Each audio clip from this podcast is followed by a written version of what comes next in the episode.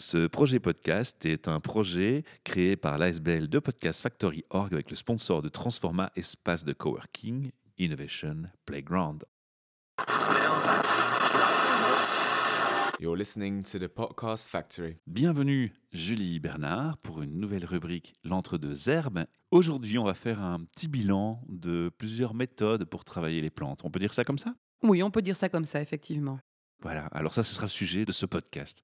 On va revenir aux sources, aux bases finalement. On appelle ça les formes galéniques hein, en langage euh, herboriste. En réalité, ce sont vraiment les formes d'utilisation des différentes plantes et je pense que c'est intéressant de refaire un petit point sur ce qui existe et comment on fait en fait pour faire ça dans les règles de l'art. Pourquoi est-ce que tu sens qu'il y a un besoin de rappeler certaines façons de faire ou les règles de l'art, comme tu dis? Parce que tu as constaté quand même dans tes ateliers quand même des choses qui sont un peu aberrantes? Non, je pense que simplement quand on débute avec l'utilisation des plantes, c'est un peu difficile de s'y retrouver parce que euh, Entre les noms trouve- latins, tout ce qu'il faut retenir, et reconnaître les Ouais, mais plantes, surtout, plus. euh, on voit, ah, pour telle pathologie, telle plante est intéressante. Mais comment on l'utilise? Comment Ah on oui, utilise la ça. plante? Mhm. Donc c'est pas toujours facile de s'y retrouver. On trouve un peu tout et son contraire quand on fait des recherches sur Internet. Et ce qui est important, c'est de savoir, ben, il y a des formes d'utilisation qui sont vraiment intéressantes pour tirer le meilleur parti des plantes Et qui sont spécifiques. et qui sont spécifiques en fonction de. Là, je vais parler un petit peu, euh, un petit peu en langage euh, plus scientifique, mais pour pouvoir extraire les molécules qu'on recherche dans les plantes. C'est important d'utiliser la forme adéquate pour arriver à extraire la bonne molécule qui a la bonne propriété en fait. Ouais. Parce que si on utilise euh, par exemple une plante qui a une molécule qui est soluble dans l'eau et qui est intéressante comme propriété, mais qu'on la fait macérer dans l'huile, ça va pas marcher. Ça sert à rien. On va pas avoir la molécule dans l'huile alors qu'on a besoin de cette molécule-là.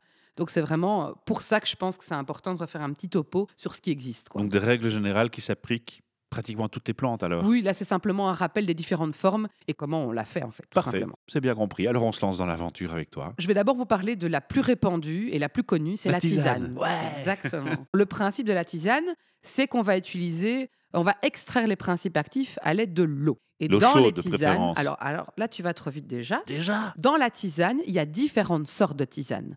Dans la tisane, on a l'infusion. Et c'est là qu'il y a une confusion souvent. L'infusion est une sorte de tisane.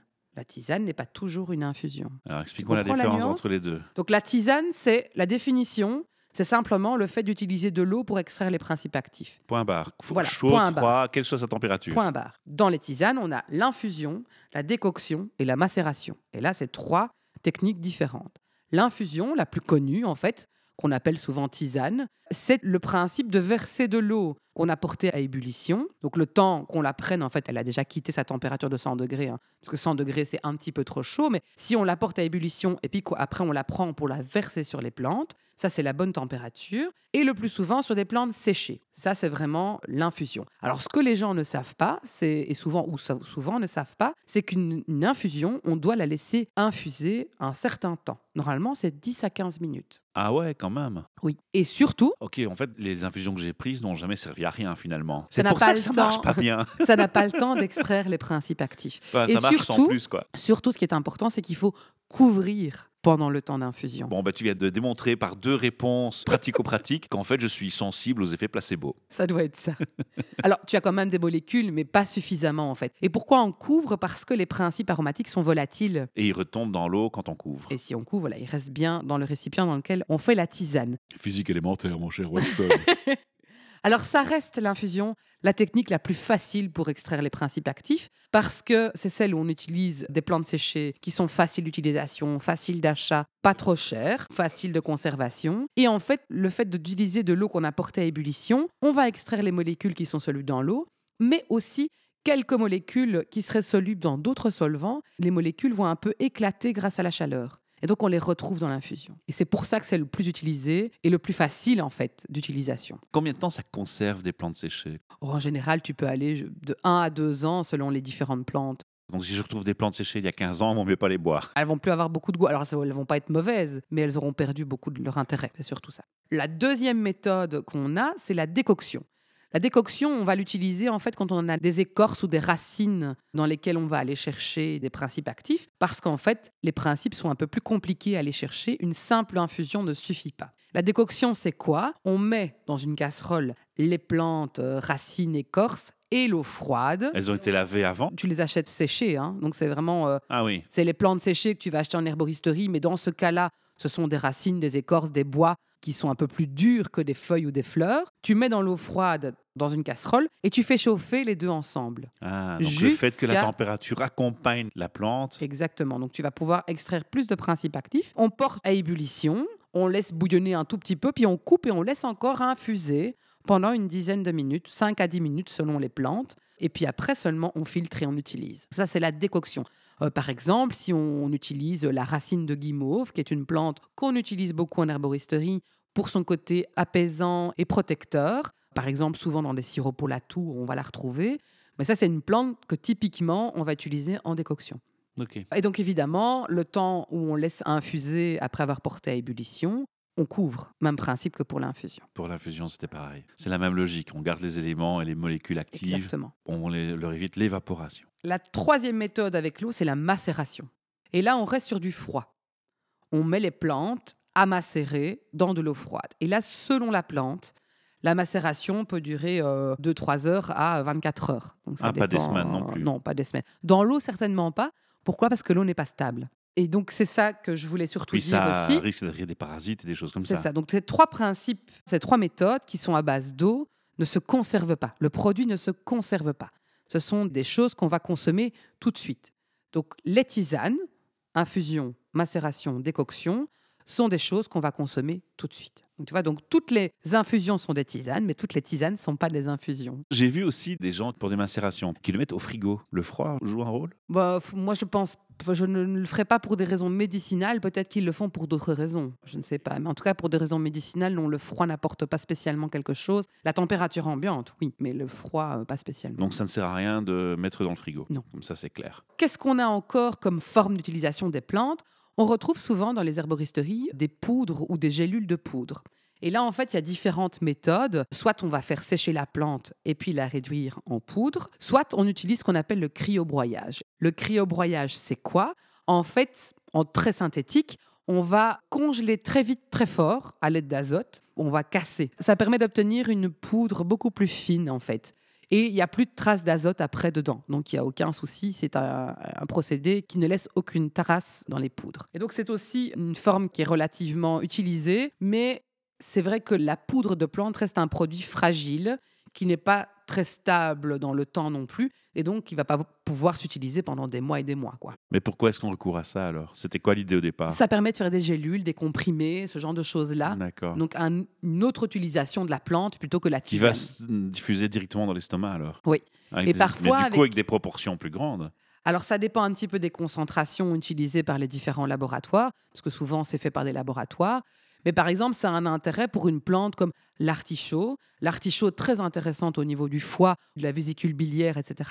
Mais infâme à prendre en tisane. Le goût est juste impossible. C'est tellement amer que même quelqu'un qui aime l'amertume comme moi, je ne peux pas avaler une tisane d'artichaut. Et donc c'est typiquement le genre de plante qu'on va utiliser en gélule, en comprimé, desquels on va obtenir des poudres, par exemple. C'est beaucoup plus facile d'utilisation. Quand tu faisais le podcast sur euh, une désintox du foie, est-ce que l'artichaut n'avait pas déjà cité? C'est très possible, oui. Oui, Non, parce on que avait beaucoup une. euh, fo- focalisé sur le citron, le citron à jeun le matin, Tout à avec de l'eau tiède. Mais l'artichaut est une plante très intéressante pour le foie, tout comme le pissenlit, le radis noir, le desmodium, il y en a Mhm. plein, plein, plein. Mais souvent, ce sont des gélules qui sont prédosées et ce sont des labos qui font ce genre de choses parce que toutes ces plantes contiennent en fait des principes amers qui sont les principes actifs intéressants pour ce genre de propriétés. Alors je me pose une question, tu vas peut-être me dire que c'est une question bête, mais souvent, moi je me rappelle quand je suivais des cours de nursing, il y avait une prof qui nous expliquait qu'en fait les médicaments en gélule sont faits aussi que des produits additifs pour créer la gélule et que c'est le foie qui élimine ça. Je vais guérir mon foie, mais on utilise une gélule qui va peut-être faire un peu de mal à mon foie aussi. Ça, c'est dans l'industrie pharmaceutique. En soins naturels, on va utiliser souvent des gélules qui sont déjà elles-mêmes en produits végétaux. Souvent, on a une base d'agar-agar ou d'autres algues Voilà. qui vont former la capsule. Et dedans, on ne met que des plantes, en fait. On n'a pas d'autres bases dans la gélule, contrairement à l'industrie pharmaceutique qui utilise des bases pour mettre les molécules dedans. Après, certains labos euh, naturels sont vendus en pharmacie aussi. hein. On en trouve certains. Maintenant, il faut se renseigner un petit peu sur les labos qui font du naturel ou pas. Il y en a quelques-uns en Belgique qui font du naturel. Mais soyez euh, attentifs à cet aspect, parce que sinon oui, c'est un petit paradoxe. quoi. Exactement. Mhm. Une autre forme qu'on va trouver souvent dans les magasins, c'est ce qu'on appelle les préparations hydroalcooliques. On a les teintures, teinture mère, alcoolature, etc.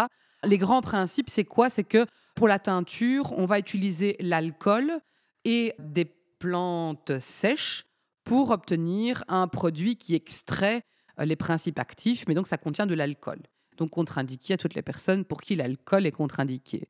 On va penser euh, aux alcooliques, on va penser aux épileptiques, on va penser aux schizophrènes aussi, et les personnes qui, pour des questions de conviction euh, religieuse ou pas, ne consomment pas d'alcool. Donc toutes ces personnes-là ne peuvent pas utiliser les teintures mères et les alcoolatures. Teinture, teinture mère, on est vraiment sur le principe de l'utilisation de l'alcool et de la plante sèche. Et ce qu'on appelle des alcoolatures, en fait, c'est simplement qu'on utilise la plante fraîche au lieu de la plante sèche. Donc on reste dans les mêmes formes, en fait. Teinture, alcoolature, c'est un peu kiff-kiff. Et on fait des macérations à froid. Et ça, c'est important. On ne va pas chauffer l'alcool et les plantes pour obtenir les principes actifs. On ne va pas flamber le truc. Non. ça, c'est juste pour euh, ton petit Pour shot les crêpes. d'alcool. Voilà, c'est ça. Les crêpes au lierre, rampant. Une autre forme qu'on va trouver beaucoup, mais ça j'en ai déjà un petit peu parlé, qu'on utilise en gémothérapie, c'est ce qu'on appelle le macérat glycériné. En fait, c'est simplement le principe de faire macérer, alors dans ce cas-ci des bourgeons, dans un, on appelle ça un solvant, mais donc ça veut dire le liquide de base qui contient en fait de l'eau, de l'alcool et de la glycérine. Alors dans le cas de la gémothérapie, c'est un tiers de chaque, et donc on fait macérer les bourgeons dans ce liquide-là. La seule nuance à savoir pour la gémothérapie, mais je pense que j'avais déjà fait dans un podcast précédent la différence, c'est qu'il y a deux écoles en gémothérapie.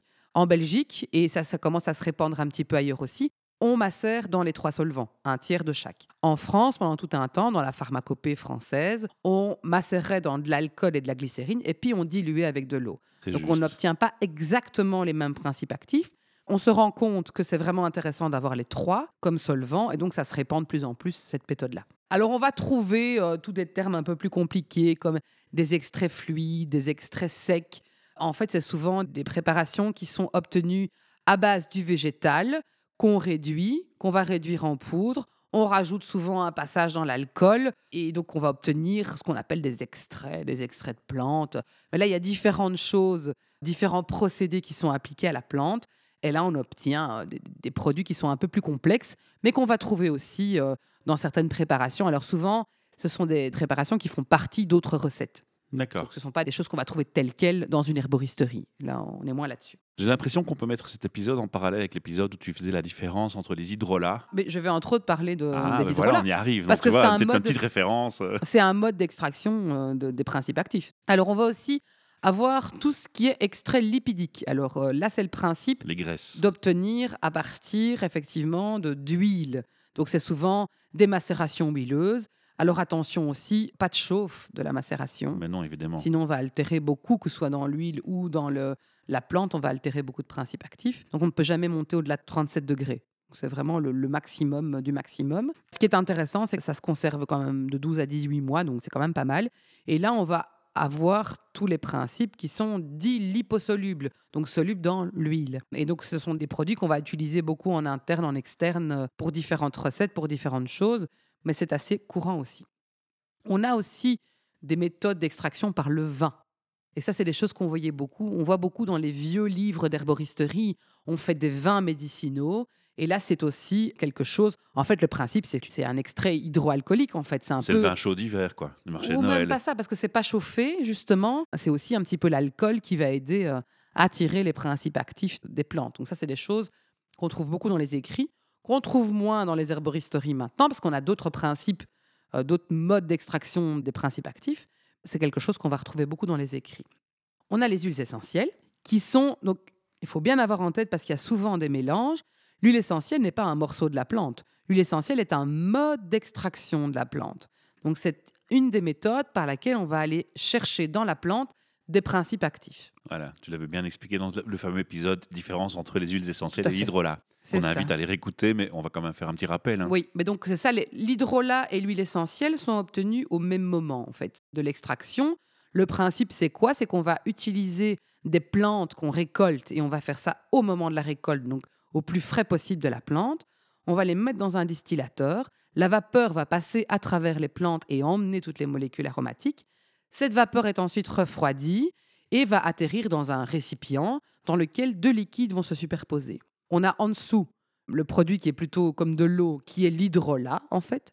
Et au-dessus va flotter sur cet hydrolat l'huile essentielle qui est de nature huileuse. Grande nuance à faire entre les deux, l'huile essentielle est hyper concentrée, à utiliser avec un milliard de précautions et on n'utilise jamais une huile essentielle sans connaître parfaitement ses indications et contre-indications. C'est d'ailleurs ce podcast-là qui nous avait amené à faire une clause d'avertissement spécifique sur notre site. Oui, hein. parce que c'est très très important. L'aromathérapie, on ne fait pas l'apprenti sorcier. Il y a beaucoup de dangers là derrière. Il faut faire ça euh, correctement. L'hydrolat est quelque chose de beaucoup plus doux, beaucoup plus léger, qui va avoir beaucoup moins de concentration. Mais Et dans n'enlève lesquels- pas les risques non plus. Alors il y a beaucoup moins de risques. L'hydrolat, c'est un produit qui contient très très peu de contre-indications. On n'est pas du tout sur le même produit en fait. D'accord. Et c'est là que la grande nuance est à faire, c'est que l'hydrolat et l'huile essentielle ne s'utilisent pas de la même manière ni pour les mêmes indications. De par la composition même de l'eau et de l'huile, on n'est pas sur le même type de molécules. Et puis par la concentration, comme tu l'as dit. Voilà. Ok, Tout super. Alors un autre mode qu'on voit souvent sont les sirops. Alors le sirop, le principe c'est quoi? C'est de l'eau et du sucre. Alors déjà, s'il n'y a pas de sucre, c'est pas un sirop. Ça, il faut le savoir. Donc les sirops sans sucre sont pas des sirops. La définition même d'un sirop, c'est qu'on va extraire avec la partie, euh, avec l'eau en fait, on va aller extraire les principes actifs de manière très concentrée et on va aider à la conservation en utilisant comme base le sucre qui va transformer cet extrait très concentré en sirop. Et donc, ça permet des choses très intéressantes, comme les sirops contre la toux ou les sirops apaisants au niveau ORL. J'ai un espèce de sirop maison comme ça que j'utilise. Mes enfants l'adorent parce qu'en plus, il est bon. Et je l'ai composé vraiment pour pouvoir à la fois dégager les voies respiratoires, travailler sur la toux, l'apaisement, etc. Et donc, c'est un sirop un, peu tout-terrain qu'on utilise à la maison. J'aime bien le sirop tout-terrain, Oui. 4x4. Mais mes enfants m'ont encore demandé ce matin Maman, on peut avoir du sirop? Le sirop magique qui guérit de tout. Le sirop de Julie la sorcière. C'est sympa. Alors, qu'est-ce qu'on va encore trouver? On va trouver des, des baumes. Les baumes, c'est quoi? Ce sont des produits plutôt à base de corps gras, de cire d'abeille, Ouais. euh, dans lesquels on pourra pouvoir intégrer parfois des huiles essentielles en très petites pour des objectifs thérapeutiques bien précis. On va avoir un baume respiratoire, par exemple, qu'on va pouvoir appliquer sur le thorax pour dégager les voies respiratoires. On peut avoir un baume articulaire avec des choses pour apaiser les articulations qui sont endolories ou des rhumatismes, euh, etc., etc. Donc il y a différents types d'utilisation, principalement en externe un baume. hein. On ne va pas l'utiliser en interne. Alors Julie, est-ce qu'on a fait le tour de toutes les solutions possibles? Alors, Non. quelques petites autres encore. On a euh, ce qu'on appelle les crèmes. Les crèmes, c'est quoi le principe? C'est une émulsion, un peu comme une mayonnaise. Donc, on va en fait forcer la prise entre de l'eau et de l'huile quelque part. Donc, un produit aqueux et un produit huileux à l'aide de ce qu'on appelle un émulsifiant qui va permettre en fait, alors là c'est un peu technique hein, ce que je vais vous dire, mais la suspension des molécules d'huile dans l'eau. Donc, ce qui va permettre le mélange en fait. Et c'est exactement comme une mayonnaise. Dans la mayonnaise, on a le blanc d'œuf qui est aqueux, on a l'huile et on a dans le jaune d'œuf de la lécithine qui est un émulsifiant et qui permet la prise de la mayonnaise en fait. Voilà, on apprend ça à l'école normalement, en secondaire. Bah, on apprenait, on est trop vieux, on apprend plus ça à l'école. c'est fini. Mais donc c'est ça, on fait croire qu'une mayonnaise c'est compliqué. Moi je fais ma mayonnaise maison depuis euh, 15 ans, j'ai plus jamais acheté une mayonnaise de ma vie, c'est facile à faire. Une crème aussi en fait, c'est super facile à faire. Mais bon, venez à mes ateliers, je vous montrerai. Mais voilà, c'est ce que j'allais dire. Et ça va être l'occasion, à moins que tu aies encore quelque chose à, Encore à quelques présenter. petites choses. On a aussi de tout ce qui est gel. Oui. Donc là, on est plus sur des choses avec de la phase aqueuse qui est épaissie avec des gommes. On a de la gomme goire, de la gomme xanthane, la gomme. Enfin, y il y, en a différentes. Donc là, c'est plutôt la texture gel. Mais c'est aussi des choses qu'on peut faire soi-même. C'est des choses qu'on peut faire soi-même. Et alors, on a les pommades qui sont, je dirais, entre le baume et la crème. Donc, un peu plus épais qu'une crème, mais euh, qui contient de la phase aqueuse, contrairement au baume qui contient que des corps gras. Donc, ça, c'est la grande différence entre les deux. Sinon, vous allez vous entendre parler de cataplasme. Voilà, les cataplasmes, euh, voilà, c'est souvent à base d'argile. On va faire une couche sur la peau avec euh, parfois des plantes, parfois d'autres produits. Euh, ça peut être intéressant dans certaines choses. On va avoir. J'ai l'impression euh, que c'est de moins en moins utilisé. ça dépend. Ça dépend un petit peu pourquoi. Par exemple, sur les problèmes articulaires, il y a des choses intéressantes à faire avec les cataplasmes. D'accord. Sur tout ce qui est cicatrisation aussi, on va pouvoir utiliser des cataplasmes au miel. On utilise ça d'ailleurs maintenant dans plusieurs hôpitaux pour soigner les brûlures, les escarres, etc. On fait des cataplasmes à base de miel et principalement du miel de thym parce que le miel de thym contient plus de tanins et les tanins sont astringents, ils resserrent, ils aident à la cicatrisation. Tu Voilà. l'avais déjà dit, super. Alors, puisqu'on parlait de choses à faire soi-même, on va quand même rappeler aux auditeurs que ton site internet, c'est l'entredeuxherbes.be Oui. et qu'on peut te contacter pour de la guidance, des ateliers privatifs, du conseil, Des consultations. des consultations. Donc, je crois qu'on a fait le tour et très ouverte au partage, comme on l'entend ici. Donc, voilà, c'est que du bonheur. Je suis passionnée. Par Le contre, bonheur si d'apprendre avec une passionnée, voilà. Si je commence à parler, je ne m'arrête plus. Bon, c'est un compliment que tu me dis que tu es une passionnée. Parce que tu as vu, j'ai mis sur mon LinkedIn, moi je suis chasseur de passion, tu vois. Donc, euh, on est en plein dedans. Parfait. Ok, super. Alors, chers auditeurs, si vous avez envie euh, de parler d'initiatives positives que vous prenez pour l'environnement ou la transition, des trucs et astuces, un débat que vous voulez lancer, une- un coup de gueule que, que vous voulez militer, eh bien, sachez que ce micro vous est euh, offert sans aucun problème. Il n'est pas réservé aux rubriques de nos euh, partenaires. Il est aussi réservé aux citoyens qui veulent parler de leur initiative, de leur intérêt, de leurs préoccupations pour l'environnement. Voilà, on vous attend. Envoyez-nous un mail et vous serez les bienvenus. À très bientôt pour de prochaines aventures podcast et notamment avec Julie. À bientôt. Ciao. You're listening to the Podcast Factory. Ce projet podcast est un projet créé par l'ASBL de Podcast Factory Org avec le sponsor de Transforma Espace de Coworking Innovation Playground.